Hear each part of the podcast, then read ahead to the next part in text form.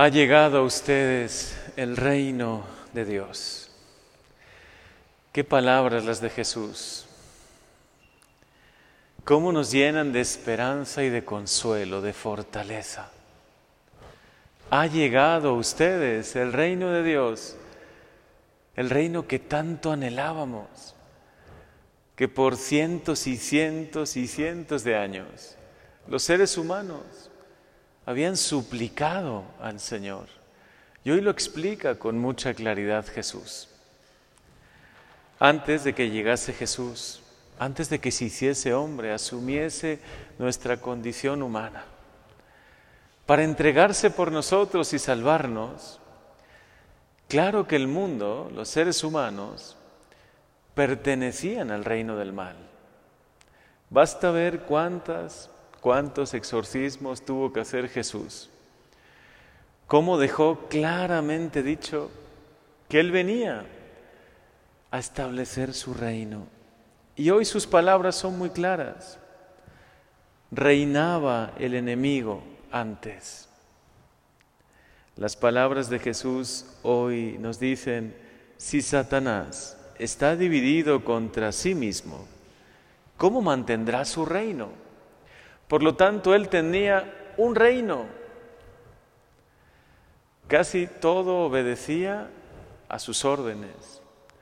Estaban bajo la bota, por decirlo de alguna manera, de Satanás, el reino del mal.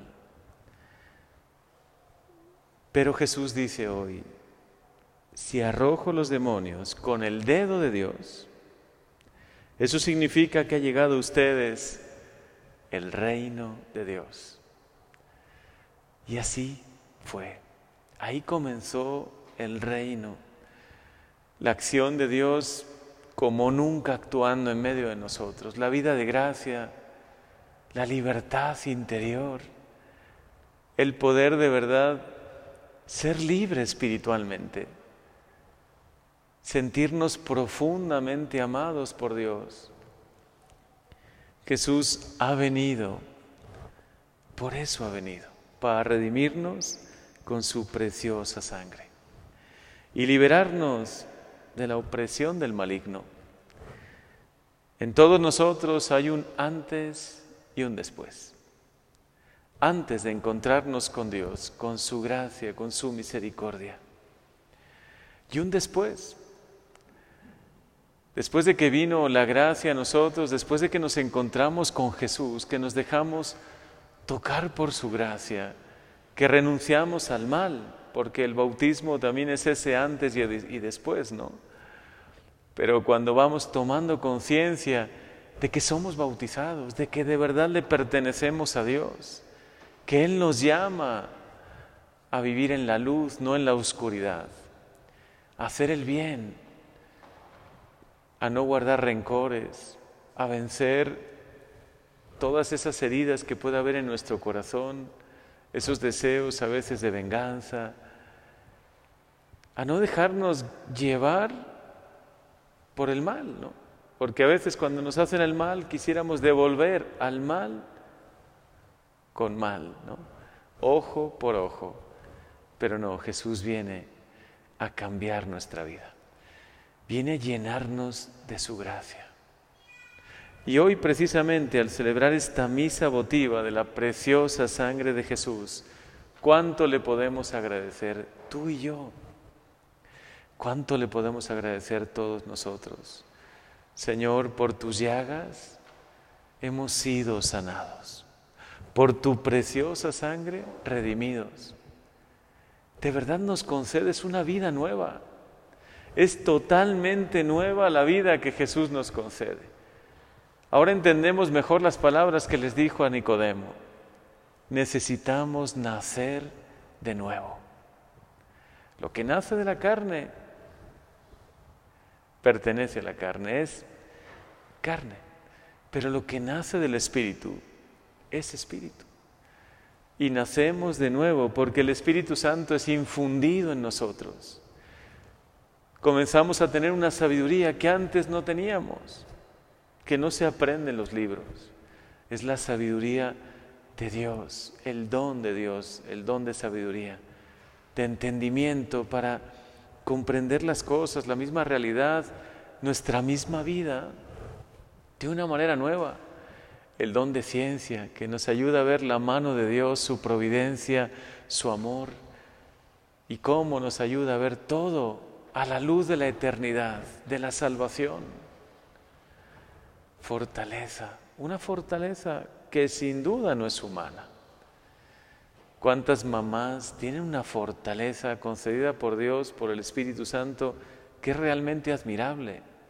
¿Cuántos jóvenes en medio de un ambiente adverso que dan testimonio y no temen dar testimonio de su fe e ir contracorriente?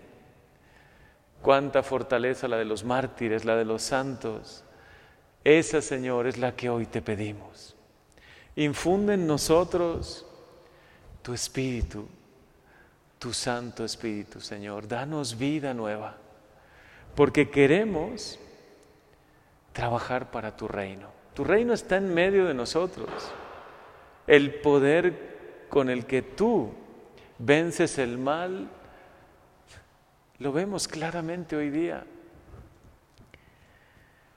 Has venido, Señor, para redimirnos, para liberarnos, para sanarnos. Has venido para hacernos más libres que nunca. Y de hecho es la experiencia que yo creo que todos nosotros tenemos. Una vez que te acercas a Dios, que permites que su gracia toque tu vida, que te sane la misericordia de Dios y que tienes esa vida nueva que te concede su Santo Espíritu, experimentas una libertad que nunca antes habías vivido. Hoy se habla tanto de libertad, ¿no? Pero muchas veces es más libertinaje, es un concepto tan erróneo de libertad. Esta libertad, la libertad espiritual que Dios te da, de ya no tener que obedecer al pecado porque lo puedes vencer.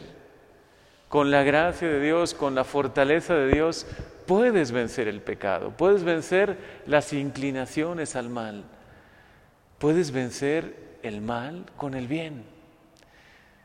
En vez de devolver con venganza o con malos sentimientos o pensamientos a quien te ha hecho el mal, tú ahora con la vida nueva que Dios te da, eres capaz de perdonar, de amar incluso a tus enemigos, de seguir el camino de Jesús, que es un camino que llena de gozo, de amor, de libertad, de alegría.